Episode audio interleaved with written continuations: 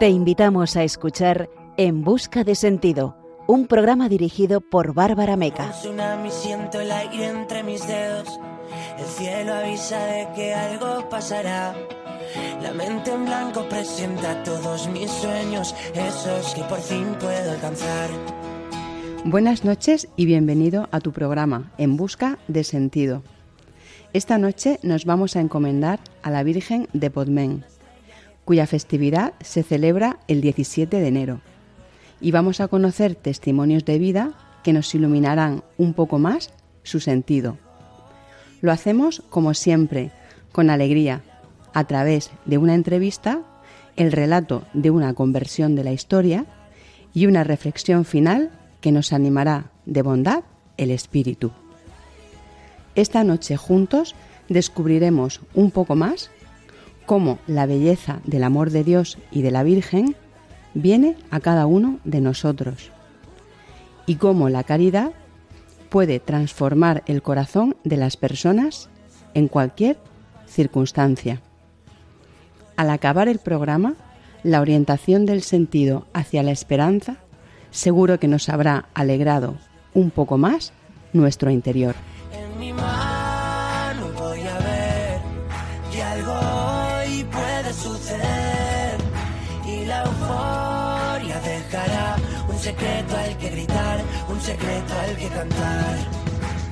Saludamos a nuestro equipo, en especial a Fran Juárez, en el control de sonido, y a nuestros queridos oyentes. En la dirección y el micrófono estará contigo en este nuevo programa, esta, la que te habla, Bárbara Meca. Comenzamos en busca de sentido.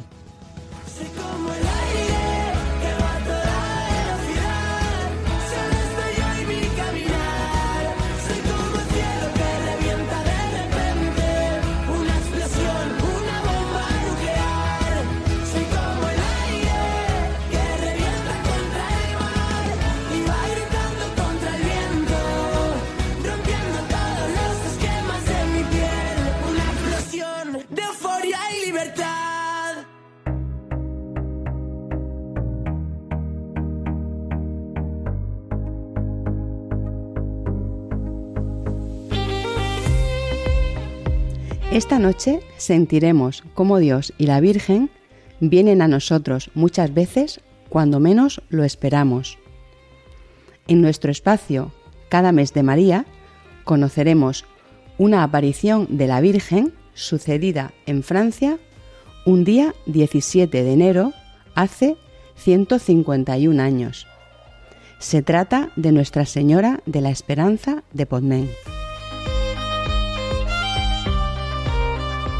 En nuestro testimonio de hoy conversaremos con Miguel Alacid Espín, misionero laico de las Hermanas de la Caridad, a quien Madre Teresa irrumpió en su vida, orientando el sentido de su fe a la espiritualidad de la Santa de Calcuta.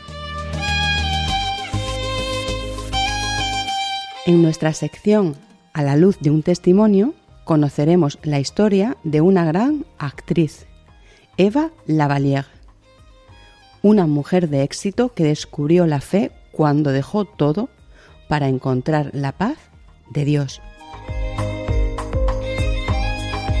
Cerraremos el programa con La Lucerna, nuestra sección para el punto y final, una reflexión desde el agradecimiento y la esperanza en Dios en la que hablaremos del poder del perdón.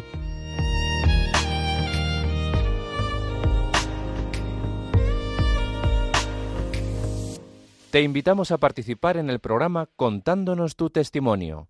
Puedes escribir al número de WhatsApp 611-770-800, 611-770-800 o a la dirección de correo electrónico en busca de sentido radiomaria.es. Queremos escuchar tu historia de conversión.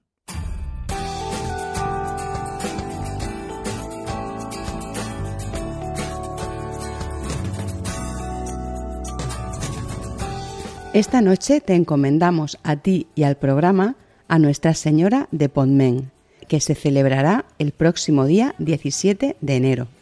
A esta advocación de la Virgen también se la conoce como de Nuestra Señora de la Esperanza de Podmen, por tratarse del adjetivo que espontáneo le exclamó el pueblo cuando se produjo esta aparición mariana.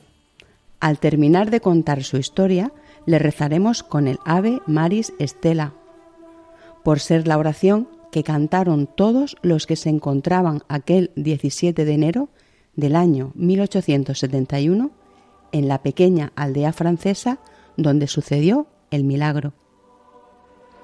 A esta aldea, hoy día, peregrinan miles de devotos cada año. Existe una bellísima basílica neogótica que guarda impresionantes vidrieras y un gran rosetón. A su lado existe la Casa de los Oblatos para ejercicios espirituales y hay un centro de acogida de peregrinos que recibe desde entonces a multitud de ellos. Esta aparición de la Virgen tuvo lugar en un momento crítico. Francia, en guerra con la antigua Prusia, poseía la tradición y la fe católicas mientras que el protestantismo dominaba en Prusia. Al tiempo del suceso extraordinario, la situación había llegado a un punto de gravedad que el ejército francés ya estaba reclutando jóvenes sin experiencia militar. Podmen contaba con apenas 300 habitantes, entre ellos la familia Barbadet, que tenía dos niños, Eugenio de 12 años y José de 10 años. En este contexto, el día 17 de enero de 1871, alrededor de las 5 de la tarde, cuando los dos niños iban a ayudar a su padre al establo, Eugenio vio, a unos seis metros de altura, a una señora grande y bella que le sonreía. Era invierno y ya anochecía. Eugenio gritó Mirad allí, encima de la casa, ¿qué veis? Su hermano José miró y vio lo mismo. Describió, igual que Eugenio, la aparición. Repetía, ¡qué bella es! ¡qué bella es! Pero el padre que los acompañaba no la veía. Acudió la madre, Victoria Barbadet, y luego la hermana de esta, Luise. Ninguna de las dos podía ver a la Virgen. El padre, deseoso de examinar el hecho, mandó buscar a una monja de la localidad, Sorbitalín. Ella acudió a la finca, pero tampoco veía nada, mientras los niños seguían viendo a la Virgen. Esta religiosa, impresionada por la sinceridad de los dos inocentes niños, mandó buscar a tres alumnas de su escuela. Estas nada sabían de la aparición, pero tan pronto llegaron dos de ellas, Francisca Richet, de once años, y Juana Levosé, de ocho, también vieron a la Virgen y la describieron igual que la habían descrito antes los otros dos niños. Corrieron a buscar al párroco, padre Guerén, y a otro niño de seis años y medio. Este niño también la veía. Para entonces había ya más de cincuenta personas. Agustín Boateng, un bebé de 25 meses, quiso alcanzar la Virgen con las manos y decía, ¡Eh Jesús! ¡Eh Jesús! La gente discutía si era cierto o no que los niños estaban viendo a la Virgen cuando el padre Guerén les pidió silencio y dijo, Si solo los niños la ven es porque ellos son más dignos que nosotros. Les llamó a rezar y comenzaron el rosario. Los niños fueron describiendo lo que veían, Bajo los pies de Nuestra Señora apareció un mensaje en letras doradas diciendo, Rezad, hijos míos. En este momento todos comenzaron a rezar las letanías, cuando surgió una segunda frase, Dios pronto os concederá lo que pedís.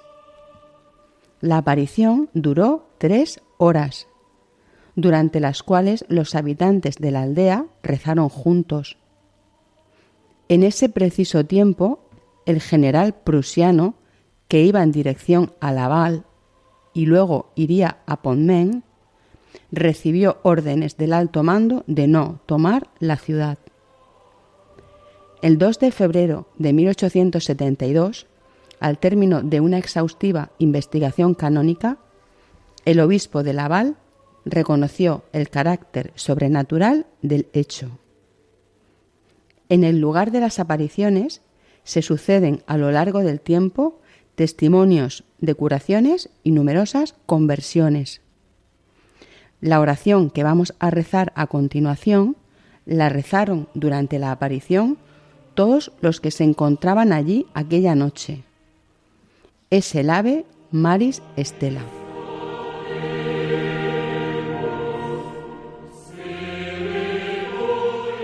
Salve, estrella del mar, Madre Santa de Dios y siempre Virgen, feliz puerta del cielo.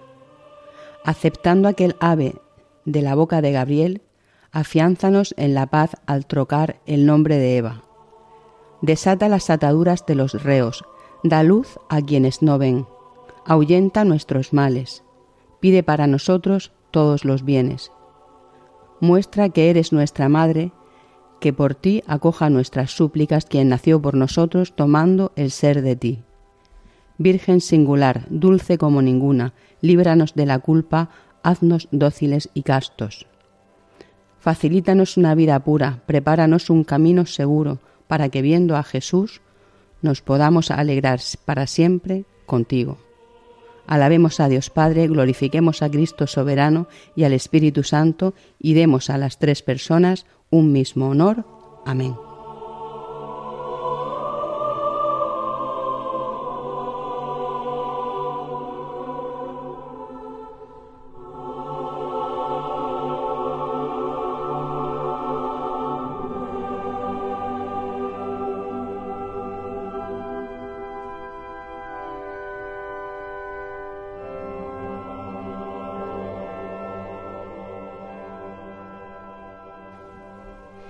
Esta noche tenemos con nosotros a Miguel Alacid, un misionero laico a quien Santa Teresa de Calcuta se cruzó en su vida dándole una nueva orientación. Es teólogo y escritor. Ya vivía la fe cuando se encontró con una monja, misionera de la caridad, que animó su conversión diaria hacia la espiritualidad de Madre Teresa. Buenas noches, Miguel. Encantada de saludarte. Hola, buenas noches, Bárbara. Muy buenas. Pues empezando por, la clave quizá de, tu vida en los últimos tiempos, eh, como laico misionero de la caridad, eh, preguntarte cuándo empezaste con, con, este movimiento y qué ha supuesto en tu vida esos inicios, cómo empezaste ahí. Bueno, pues yo conocí a las misioneras de la caridad en el año 2003, eh, en octubre, concretamente el 15 de, de octubre, el día de Santa Teresa. Y a partir de ahí, pues sí que es verdad que eh, viví como una experiencia de Dios dentro de la experiencia, de mi experiencia ya de conversión anterior, pero sí como una renovación, ¿no? Eh, al final me daba cuenta de que Dios me llamaba a servirle pues, en, otro, en, otro, en otros terrenos, en otro, en otro ámbito. Y desde entonces, vamos ya para casi 20 años, pues tanto mi mujer como yo pues estamos eh, adheridos, ¿no? asociados a esta familia de la Misión de la Caridad que fue la fundada por Madre Teresa de Calcuta. Tenemos la suerte de tener aquí en Murcia una casa de las misioneras de la caridad y esa fue lo que propició nuestro encuentro con ella.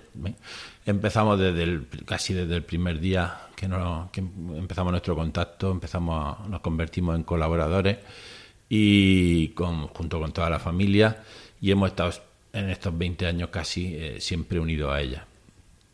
Luego hemos ido eh, evolucionando ¿no? en nuestro conocimiento de, la espiritualidad, en nuestro compromiso y ya pues surgió la opción de, de hacer los votos, de consagrarnos como laicos misioneros de la caridad desde nuestra propia familia, viviendo el espíritu de Madre Teresa pues en nuestra vida cotidiana y también pues cerca de las misiones de la caridad, pues ya que tenemos aquí la suerte de tener una casa de, de, ella en Murcia. En España, mm, laicos, eh, misioneros de la caridad, no son muchos, ¿no? En realidad. no, es, un movimiento de, poca gente, ¿no? Hay, hay un grupo más importante tal vez en Madrid en Barcelona también otro grupo y luego hay algunas personas, eh, o sea, algunos sueltos en Granada, en Málaga y en algún sitio más y luego eh, la pequeña comunidad de Murcia. No, no somos no un grupo de mucha gente, sino que, bueno, el Señor llama a, este servicio, a esta vida de, compromiso, ¿no? un compromiso hacia Dios y hacia, hacia los demás a través de los mismos votos que hacen las hermanas, ¿no? Eh, misiones de la caridad que son los tres votos normales de pobreza, obediencia y, castidad, más el cuarto voto, que es el original de la congregación, de la, de la familia misionera de la caridad, que es el servicio eh, libre y de todo corazón a los más pobres de entre los pobres. En nuestro caso, viviendo todo esto en nuestra vida cotidiana como personas normales y corrientes, con nuestro trabajo, nuestros hijos, nuestra familia, nuestros quehaceres y nuestras preocupaciones. Eh, pero descubriendo que, la pobreza está muy cerca de nosotros, que, no, que la tenemos en casa muchas veces y que tenemos la opción de, de acercarnos a esa pobreza y experimentar que acercándonos a esa pobreza a personas concretas nos acercamos a, Jesús, ¿no? nos acercamos a Dios. Y eso lo vivimos, se puede vivir en la, en la vida cotidiana y normal. Pero sí que es verdad que asusta un poco ¿no? a la gente cuando le hablan de, votos de castidad y todas estas cosas. ¿no? claro, se entiende como en plan monja o en plan religioso, en plan cura. Y no, y simplemente el, vivir, eh, la pobreza es eh, vivir agradecido con lo que tiene. Eh, la obediencia es cada día ponerte delante de Dios para escuchar su voluntad y ponerse en marcha. Y la castidad es eh, el amor fiel ¿no? a la esposa en, el caso de, de, estar casado. ¿no? Eh, sería un, voto de castidad conyugal. Es lo que se pide a cualquier cristiano. Y luego ese cuarto voto que nos hace eh, vivir más atentos a lo que ocurre hacia fuera, alrededor de nosotros, que a nosotros mismos. Parece una tontería, pero en medio de esta sociedad es muy fácil eh, quedarse pendiente solo de, de, lo que uno vive, de lo que uno siente y pensar que todo gira alrededor de nosotros, ¿no? Y el cuarto voto siempre te pone ante esa perspectiva, ¿no? De, que fuera de ti hay gente que, te necesita, hay gente que, que, requiere de ti, que requiere de tu presencia y en esa gente está el mismo Dios pidiendo nuestra, necesitándonos y requiriendo nuestra presencia, ¿no? En este servicio que me hablas, en este cuarto voto, eh, la presencia del Señor en, lugares tan difíciles, ¿no? Como puede ser una cárcel. Creo que también os acercáis a las personas pues más marginadas de la sociedad. ¿Cómo has vivido la experiencia en este servicio? Bueno, la verdad es que hemos visitado muchísimas, muchísimas casas de gente pobre, eh, las prostitutas en, la calle, en la prisión también hemos estado. A mí me impresiona la pobreza de la gente, como decía, eh, cuando puedes mirarle a los ojos, ver que, la pobreza más grande, efectivamente, como decía Madre Teresa, es eh, la de sentirse solo, la de sentirse rechazado, eh, la de sentirse marginado. Esa es la gran pobreza. Tal vez en Murcia no, no nos hemos encontrado pobres de los que se mueren de hambre, ¿no? no existe esa pobreza aquí. Pero la pobreza de la falta de amor, de sentirse querido, esa cuando aprende un poco a mirar a la gente a la cara, eh, aparece y es tremendamente fuerte. ¿no? Eh, la prostitución es un, es, una, un desastre absoluto, ¿no? El sufrimiento que hay en, esta gente, ¿no? Estas chicas que, que vienen de otros países. Eh, ¿Cómo podemos verlo y juzgarlas, ¿no? Sin pensando que bueno, que forma parte de esa maldad del mundo, ¿no? Eh, lo vemos como una cosa muy general y lo aceptamos, ¿no? Pero cuando mira a la persona y la ve que realmente se sufre, que está sufriendo, porque al principio el contacto con ella siempre ellos mm, como que se justifican, ¿no? en el caso de las prostitutas, por ejemplo, eh, intentan decir que están bien, que, que lo hacen porque quieren, pero cuando ya empieza a hacer un poquillo de amistad y hablan de la familia y de todo eso, eh, aparece un sufrimiento enorme, ¿no? Recuerdo que había una, una, pregunta que cuando surgía ya el caso Le decía, eh, de pequeñas, cuando vivían en su casa, eh, tú de pequeña pensaste que iba a hacer esto alguna vez. Y normalmente ahí pues, se ponían a, a llorar, ¿no? Esa experiencia la tenemos en, la prisión igual. Hoy en día se ha, hecho muy difícil acercarse a estos pobres porque viven con una coraza puesta, ¿no? no solamente eh, al ser rechazados por la sociedad están dentro de la prisión, pero tienen una coraza de agresividad, de, de, eh, violencia, de venganza. Entonces eh, es muy difícil el trato, ¿no? Ver a, detrás, que detrás de esa persona hay un estadio y hay una persona sufriendo cuando la, lo que aparentan es una persona que nos puede resultar bastante desagradable. Entonces, la experiencia de superar esa sensación de, de, algo desagradable y hostil para encontrar a una persona necesidad de Dios que sufre y que al, al, poco tiempo comienza a haber una relación de efectivamente de agradecimiento, de respeto y todo eso impresiona, ¿no? En Calcuta eh, has estado viajando hace años y allí también te encontrarías con este servicio, pero imagino que de una manera distinta como se puede vivir en España. Sí, la experiencia de Calcuta es una experiencia impresionante. Eh, siguen yendo muchos voluntarios allí a trabajar con, con, la, con las hermanas de la Misiones de la Caridad. Allí donde Madre Teresa eh, comenzó su, su, trabajo con los pobres y empezó su, su, espiritualidad, se vive de una manera muy especial. Yo fui a Calcuta el primer año, en 2009, y fui con la intención de encontrarme y de comprender la espiritualidad de Madre Teresa. No, eh, no solo efectivamente eh, aprendí a profundizar en esa espiritualidad, sino que tuve contacto con lo que con el sufrimiento que ella tenía contacto. Dicen que me contaban ya en el 2009 que Calcuta ahora estaba, me decían, no, ahora está bastante mejor, está muchísimo mejor de lo que estaba antes.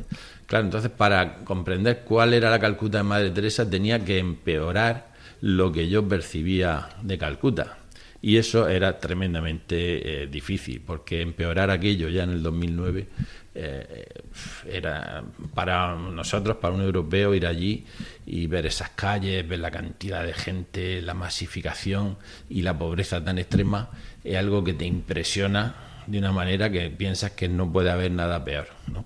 Pues encima de todo me, me, hacía muchísima gracia cuando me decían, no, no, pues ahora ha mejorado muchísimo. Y yo decía, pues Dios mío, ¿cómo estaría esto si ahora había mejorado mucho? Muy bien, pues Miguel, Vamos a escuchar ahora una canción que has elegido tú. Es de Verónica Sanfilippo y se llama Instrumento de tu amor. Al terminar de escucharla te preguntaré por qué la has elegido.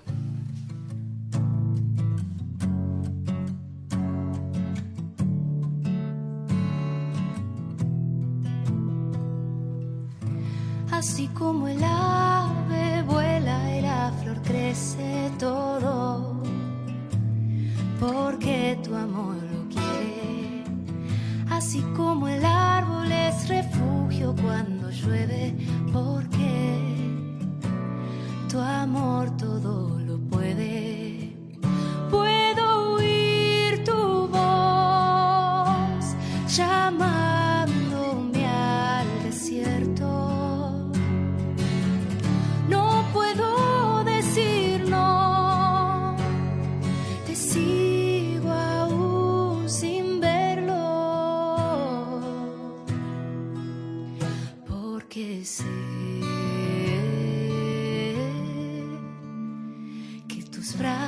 Me levantan si me caigo. Quiero ir contigo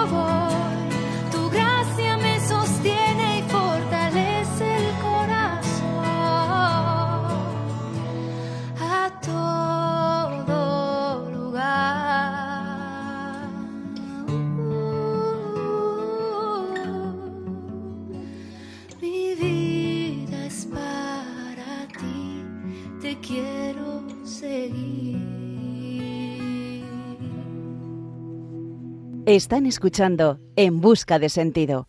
Bueno, Miguel, pues ya estamos aquí de nuevo en Radio María, en busca de sentido, y preguntarte esta canción que acabamos de escuchar, qué significa para ti, por qué, por qué la has elegido, Miguel.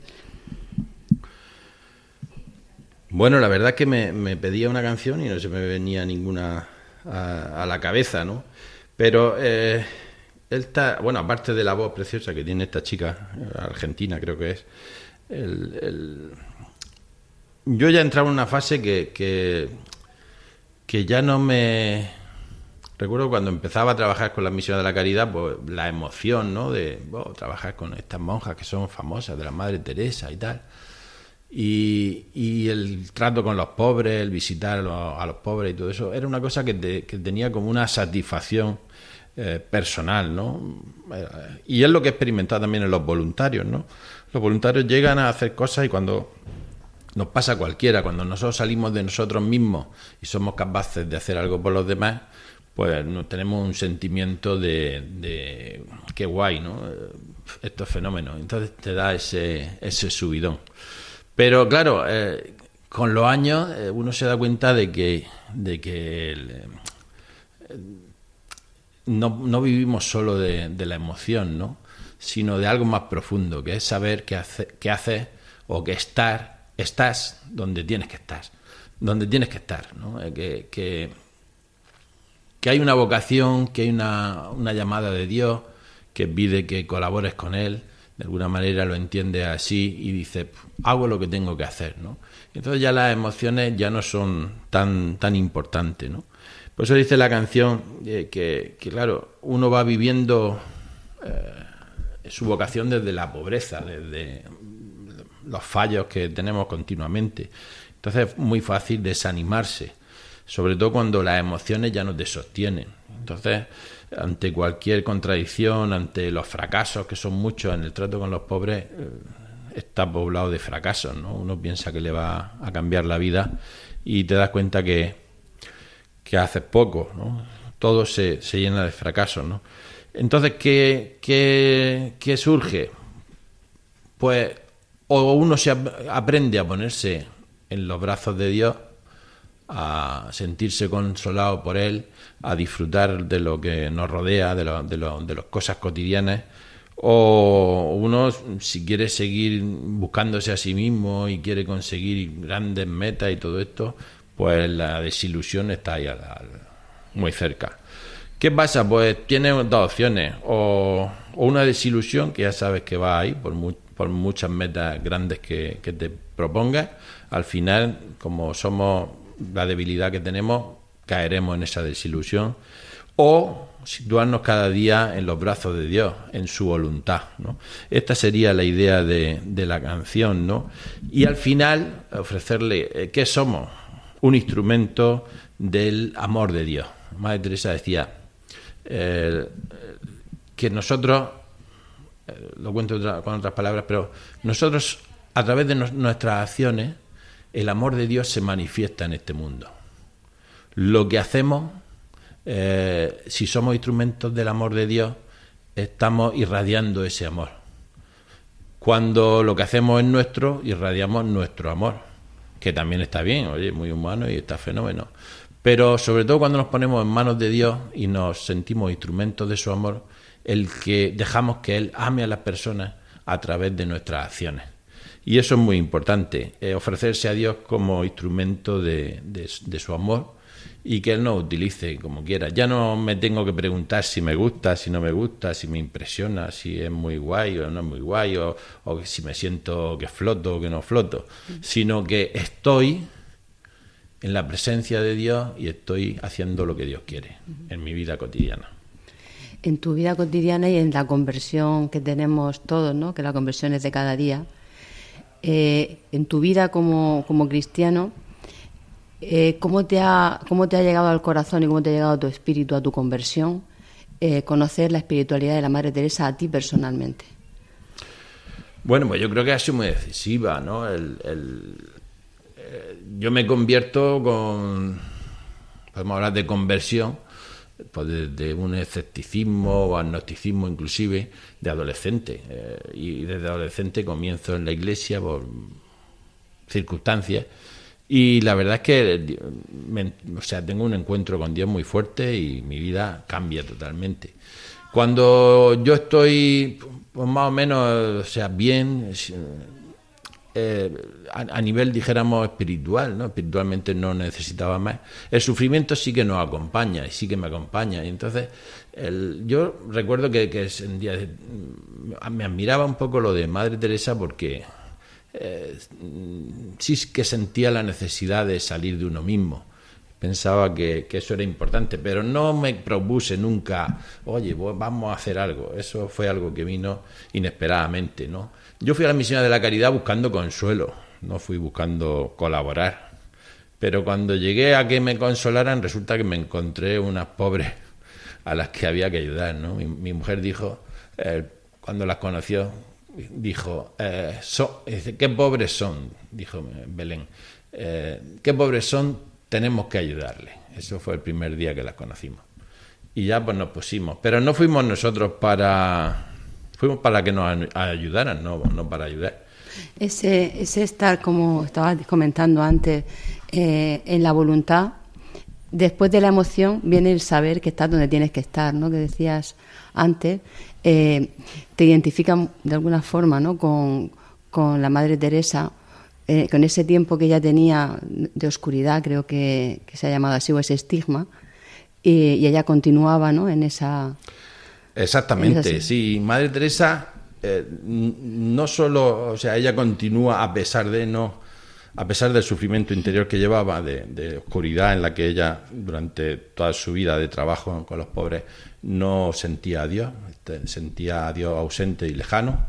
Pues no es que ella, a pesar de, esa, de ese dolor interior que llevaba, trabajara, ¿no? sino que gracias a ese dolor Madre Teresa eh, fue lo que fue y podía trabajar y se convirtió pues, en un icono eh, mediático ¿no? sobre, sobre la pobreza y sobre la relación del hombre con el sufrimiento.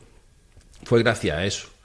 Claro, eh, uno cuando se acerca a esta espiritualidad empieza a comprender que no se trata de hacer grandes cosas, sino de vivir lo cotidiano. Y en lo cotidiano están las alegrías de, de muchísimas cosas que, que ciertamente a veces no ni siquiera somos capaces de disfrutar y también está el sufrimiento, ¿no? El sufrimiento de incomprensiones, de necesidades, de enfermedades, de, muchísimas cosas que vienen por todos lados y que se puede vivir también ahí en medio, ¿no? No es que se pueda vivir porque he cogido unas capacidades, ¿no? Sino porque Dios está ahí presente. Porque en medio de esa vida cotidiana, de alegría y de sufrimiento, Dios se hace presente y podemos disfrutar mucho de lo que tenemos. Yo eh, parece que cuando era más joven quería comerme el mundo y quería transformar el mundo, pero ya llega un momento que, que eh, podría decir, no sé si será demasiado, ¿no? que mi corazón no es ambicioso en ese sentido, ¿no? Siempre tienes proyectos en la cabeza, pero la ambición se va apaciguando y disfrutar de cada día es lo mejor. Para mí yo siempre digo que lo que más me gusta es estudiar y cocinar. Y en el cocinar está el cocinar para mi familia, para mis hijos, para mis nietos. y en el estudiar estamos en el seguir realizando mi labor de teológica y que sé que tengo muchas cosas que, trabajar por delante y, hacer muchas cosas a nivel de, teología. Eh, lo tengo por delante, eso me lo, pone Dios, pero que también él, me ha ido eh, poniendo los caminos claramente y yo prácticamente pues cuando me he relajado y he dicho aquí estoy, como decía la canción, pues las cosas van flow, como dicen los americanos, ¿no? Todo fluye. Pues sí, todo fluye, con sufrimiento, con alegría, mucha alegría, ¿eh? y sobre todo nos acordamos de las alegrías, me acuerdo de mis nietos, de, de, mi hijo, de todo lo que hemos ido pasando mi mujer y yo, y al final pues tiene un balance súper guay. ¿eh? bueno, pues con ese balance súper guay creo que es un buen punto y final para, para la entrevista, Miguel. Eh, muchas gracias por acompañarnos en Radio María y hasta la próxima. Gracias a ti, Bárbara. Hasta luego.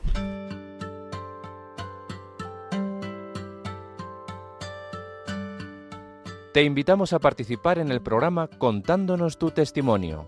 Puedes escribir al número de WhatsApp 611-770-800, 611-770-800 o a la dirección de correo electrónico en busca de sentido radiomaria.es. Queremos escuchar tu historia de conversión.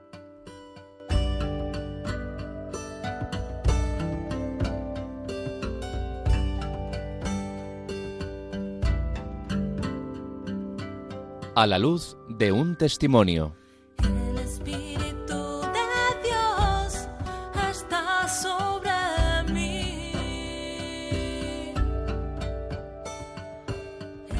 La impactante conversión que descubrimos hoy nos muestra cómo el sentido se puede revelar en cualquier momento de la vida y cómo nunca es tarde para recibir el don del perdón y de la misericordia de Dios.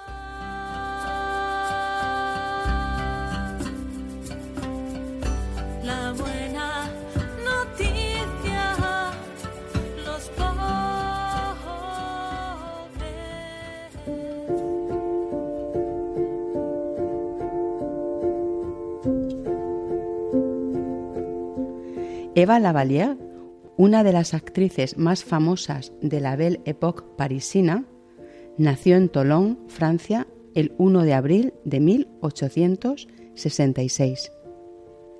En la ciudad de la luz vivió la oscuridad del espíritu y en cambio en un pueblecito encontró la iluminación de su alma. Hoy que nos hemos encomendado a Nuestra Señora de Pontmain, la aparición mariana sucedida en una aldea francesa, veremos cómo Dios aparece muchas veces en lo más pequeño y cómo el sentido de la vida se alumbra en el momento y en el lugar que Él tiene previsto.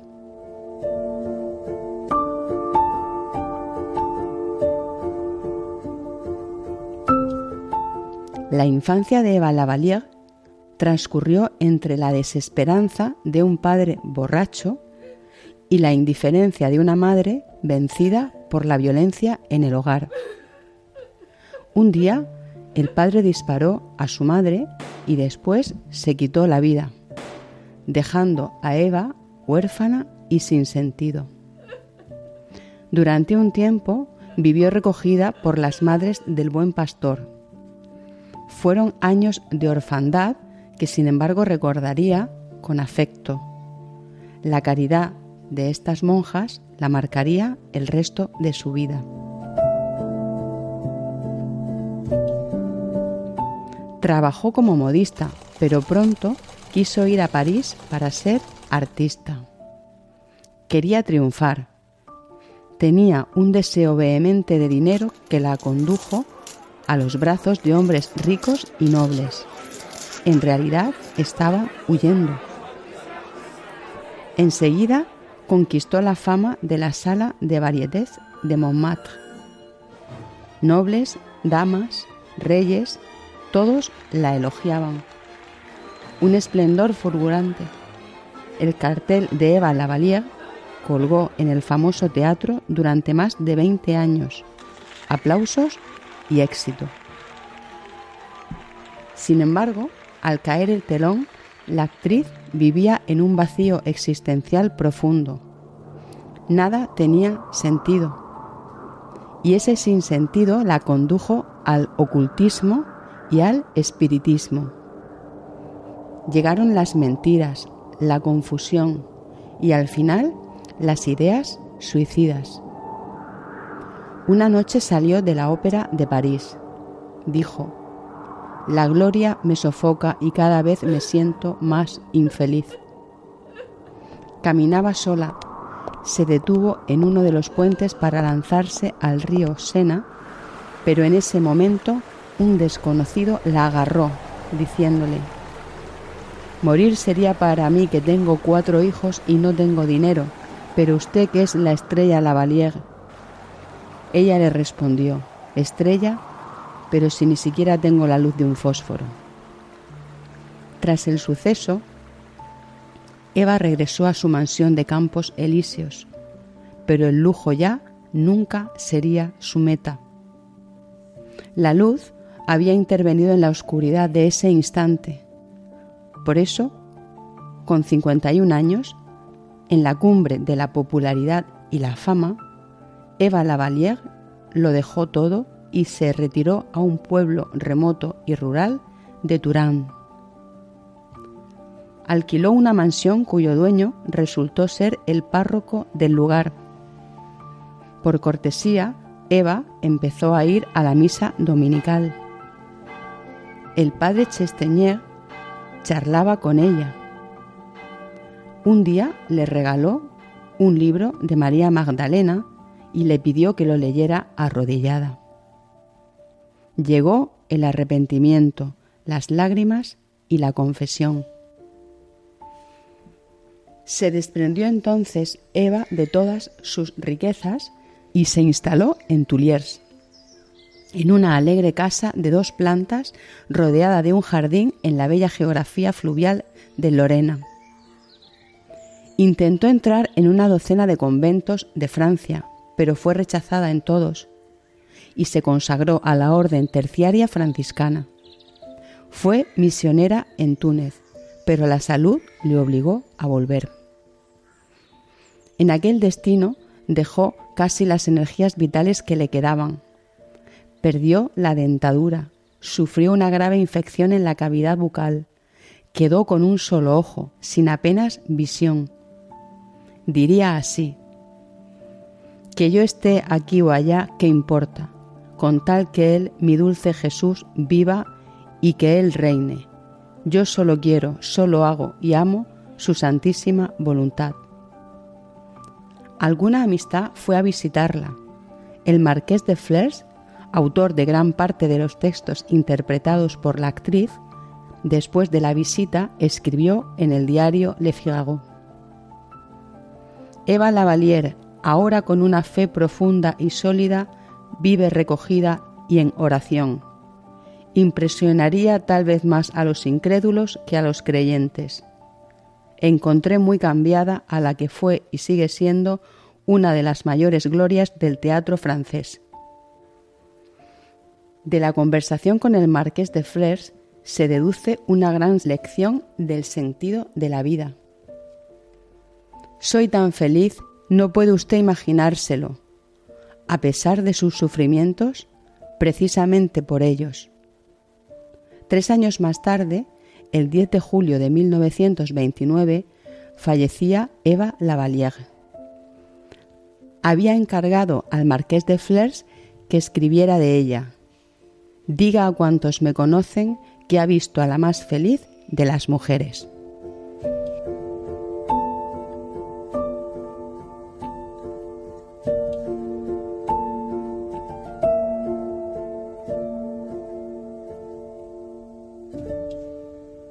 Están escuchando En Busca de Sentido.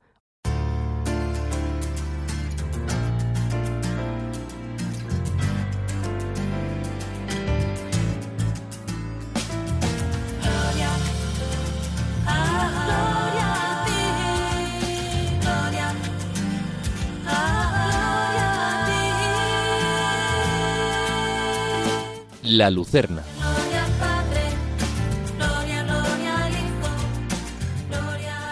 La decisión interior de perdonar a alguien te libera de la carga del propio pecado, te acerca a la naturaleza de Dios y te renueva el corazón con una alegría íntima.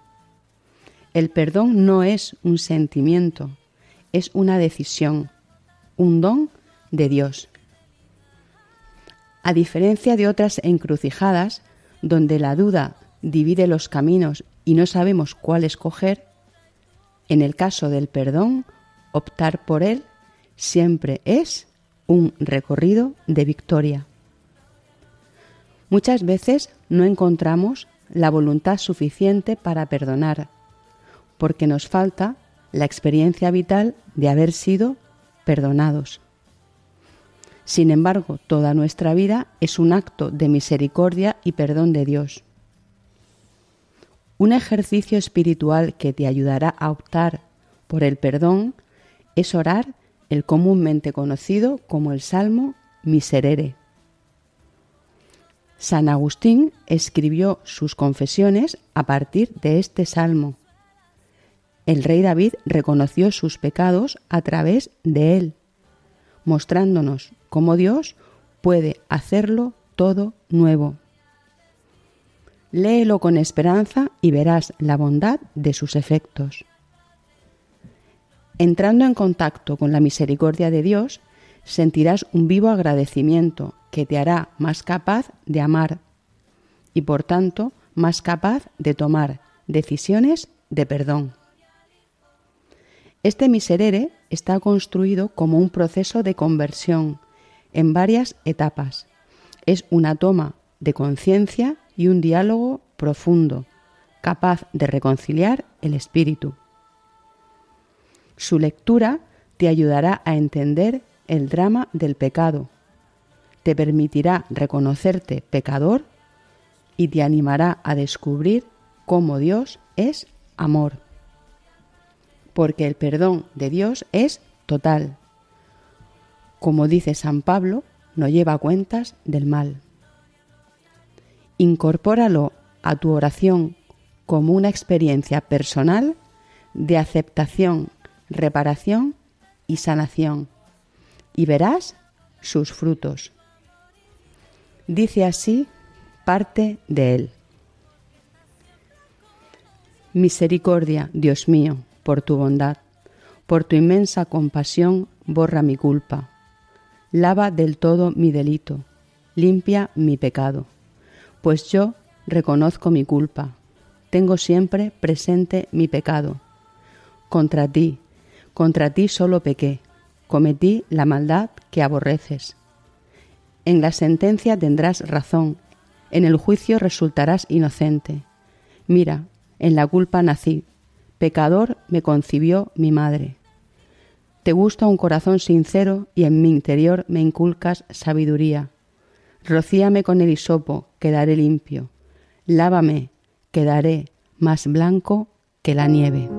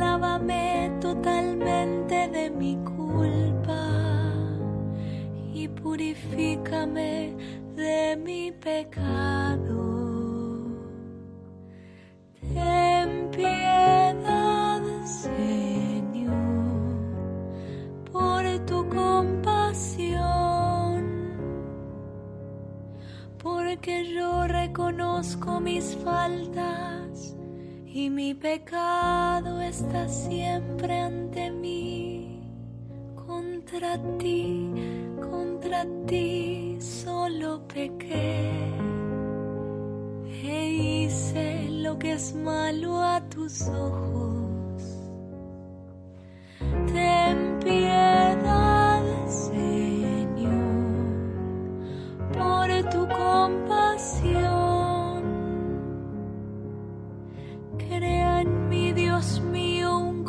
puro y renueva la firmeza de mi espíritu. No me arrojes lejos de tu presencia, ni retires de mí tu Santo Espíritu.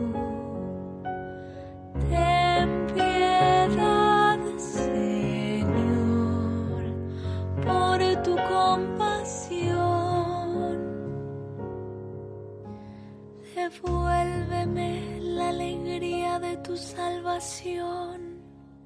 Que tu espíritu generoso me sostenga.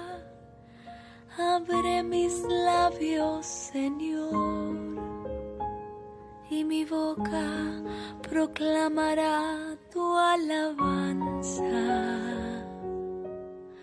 Ten piedad, Señor, por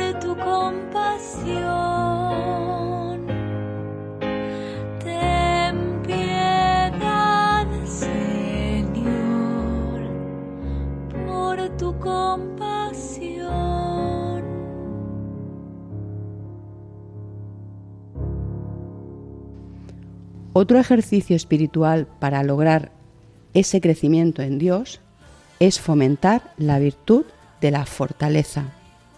Pero de ella hablaremos en nuestro próximo programa, En Busca de Sentido, en este su espacio final, La Lucerna.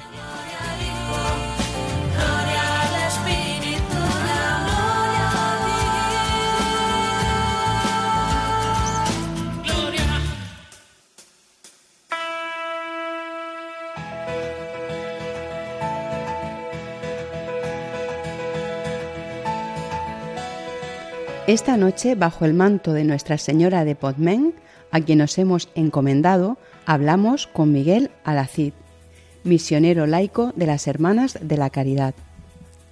Un hombre de fe que nos ha regalado su testimonio sobre el sentido de la vida y del mensaje de espiritualidad de la Santa Madre Teresa de Calcuta. En nuestro espacio A la luz de un testimonio hemos conocido la historia de Eva Lavalière, la gran actriz de la Belle Époque que encontró la fe en el desprendimiento de lo mundano. Y acabamos con la Lucerna, nuestra sección para el punto y final, siempre una reflexión desde la alegría y la esperanza en Dios.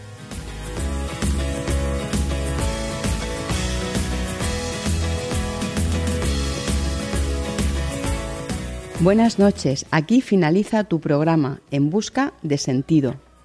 Si quieres escucharlo o compartirlo con alguien, lo tienes en podcast. Puedes encontrarlo entrando a la web de Radio María España o bien a través de WhatsApp. Puedes escribirnos un mensaje de WhatsApp al número del programa 611 770 800. 611 770 800 para recibirlo. Nos encantará que formes parte de En Busca de Sentido. En cuatro semanas volvemos a encontrarnos. Que la alegría de este encuentro te acompañe hasta el próximo, como lo hará seguro en esta, la que te habla, Bárbara Meca. Cielo de que algo pasará. La mente en blanco presenta todos mis sueños, esos que por fin puedo alcanzar. Se pone el sol dejando un paisaje inmenso, con el color de la esperanza y del amor.